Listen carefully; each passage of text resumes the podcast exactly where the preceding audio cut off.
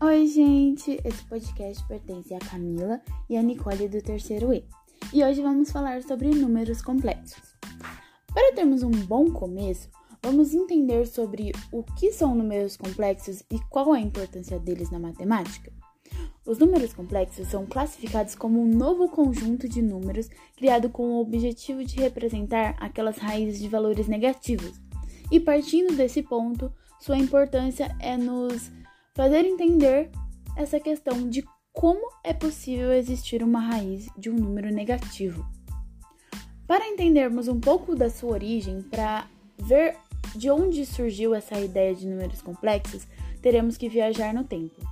Vamos ver a história desse novo conjunto e você que está aí do outro lado nos escutando foi convidado a entrar nesse universo com a gente, a fim de conhecer o trabalho de grandes matemáticos que vieram de diversas épocas, iniciando o conceito dos números complexos. Então vamos lá?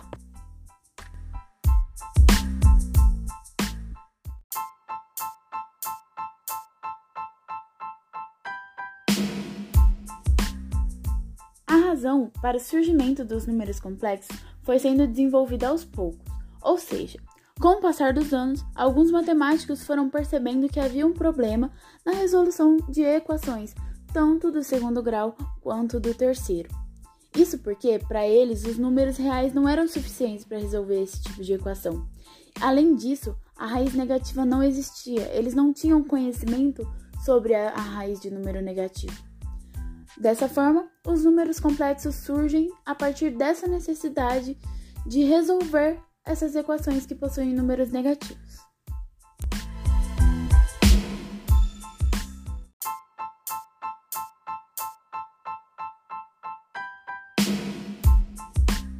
O principal ponto a ser destacado é que os números complexos surgiram na época do Renascimento, quando a Europa estava em processo de recuperação após o período da peste negra, assim também tendo grandes influências no humanismo.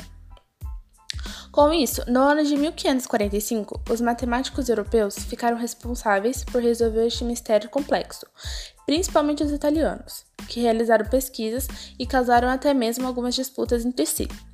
Antes das lutas, os números complexos começaram a ser desenvolvidos por Scipione dal Ferro. Ferro pensou em uma teoria para a solução das equações do tipo x ao quadrado mais px mais q igual a zero mas acabou não publicando sua tese.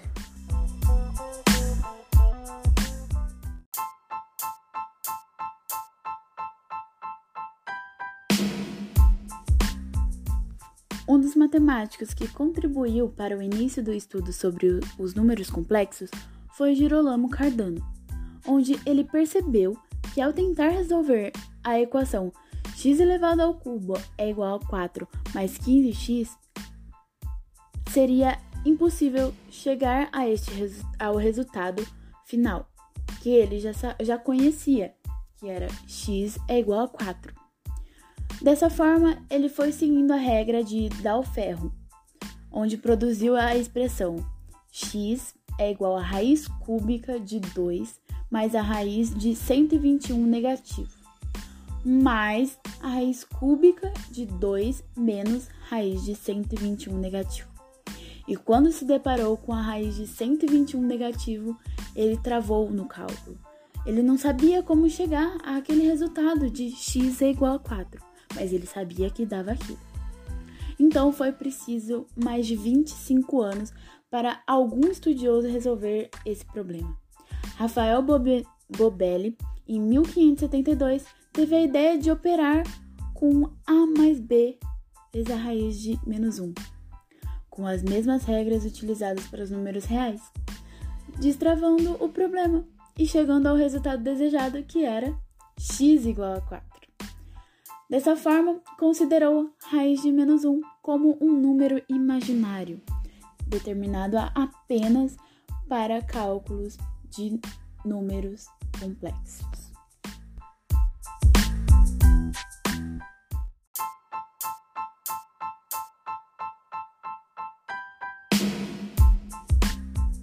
Euler estudou e utilizou pela primeira vez o símbolo i para representar a raiz quadrada de menos 1, e foi Gauss que fez o estudo da representação geométrica e algébrica dos números complexos no ano de 1832. Atualmente, os números complexos são escritos na forma algébrica, como A mais B, que é B mais I.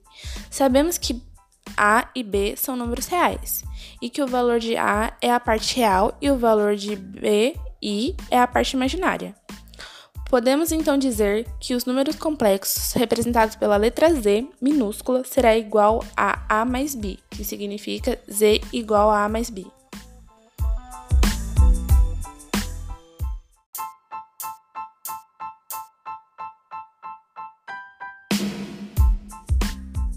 Agora vamos saber o porquê os matemáticos não divulgavam suas teorias?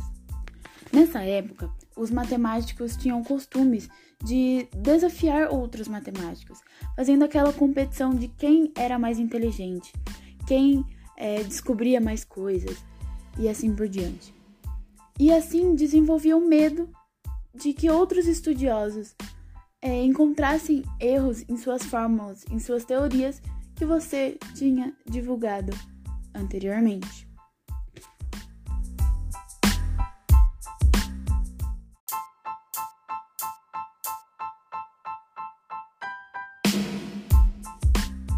A matemática grega não era compreendida, pois poucos sabiam ler gregos, e era um assunto bem complexo, de forma que os europeus acabaram seguindo para as outras áreas e continuaram a difundir a matemática.